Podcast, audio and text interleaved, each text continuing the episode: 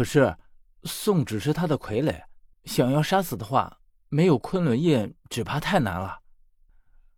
等不到那个时候了，他死的越快越好。宋是他用炼尸的方法炼出来的，只要是尸体，总有他的破绽所在。你们最擅长的是什么？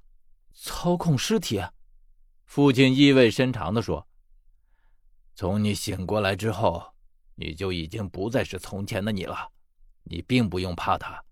我说的，你明白吗？”我虽然依旧有些懵懂，但依旧回答说：“我明白了。”然后父亲又说：“那你在下面自己小心。还有一点，我必须提醒你：如果崔执意要与你作对，你就杀了他，不要心慈手软。”父亲说完之后，转头就走。我看着他来去匆匆，不一会儿就已经彻底的消失在了黑暗之中。我在原地愣了很久，直到十三已经来到我身边，然后张望着周围问道：“你追到那个人没有？”是谁啊？我这才回过神来。啊，没追到，他跑太快了。我追上来的时候就已经没影了。哎呀，那你可得当心着点哼，还是你自己当心些吧。他们还不敢把我怎么样，倒是你，怎么这么能和人结仇？十殿阎罗几乎都被你得罪尽了。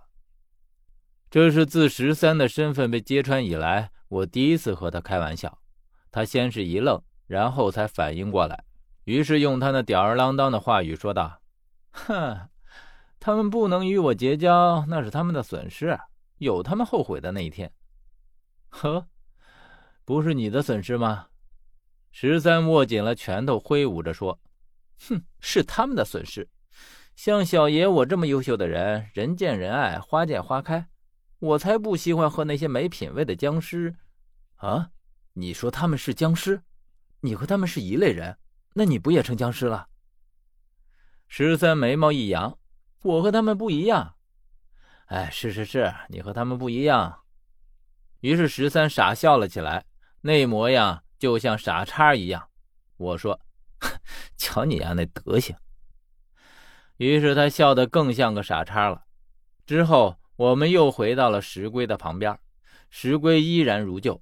我们想要从这里找到入口，可是绕着整个石龟走了一遍，也没能遇见任何入口所在。难道这里的入口就是从那所谓的边缘处跳下去？我的乖乖，要真是那样，还要不要人活了？这下去了，那还是活人？分明就是死人了。死人？不知道为什么，想到这里的时候，我的脑海里突然灵光一现。可是之后又瞬间变成了一片暗淡，好像什么也没有想起来一样。我只感觉，在我想到死人的时候，有一个念头飞速地划过了我的脑海，只是在这电光火石之间，我竟然没有抓住。现在只有一种失落的遗憾在心头久久不散，任我怎么回想，却再也想不出来。我皱着眉头想了良久，确认已经没有任何头绪，这才问十三。你在上面说的送他们不敢约雷池一步的地方，是不是就是这里啊？十三却摇了摇头，然后我听见他尴尬的开口说道：“呃，何言，这里我根本就没来过，有这样一个地方也只是听人说的，究竟在哪里我也不知道。”我想想也是，之前十三就说过，这个地方即便是十殿阎罗也鲜少踏足。这不但预示着这里是一个极其危险的地方，更重要的是，没人知道里面究竟有什么。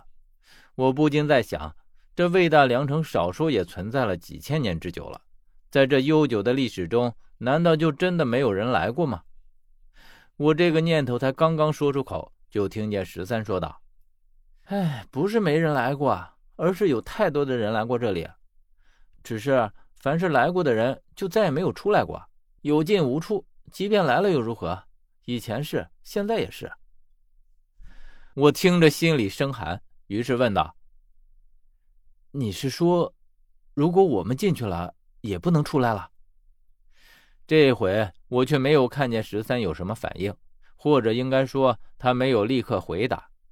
我只见他犹豫了很久之后，才说出了一个不是答案的答案：“何爷，我也不知道。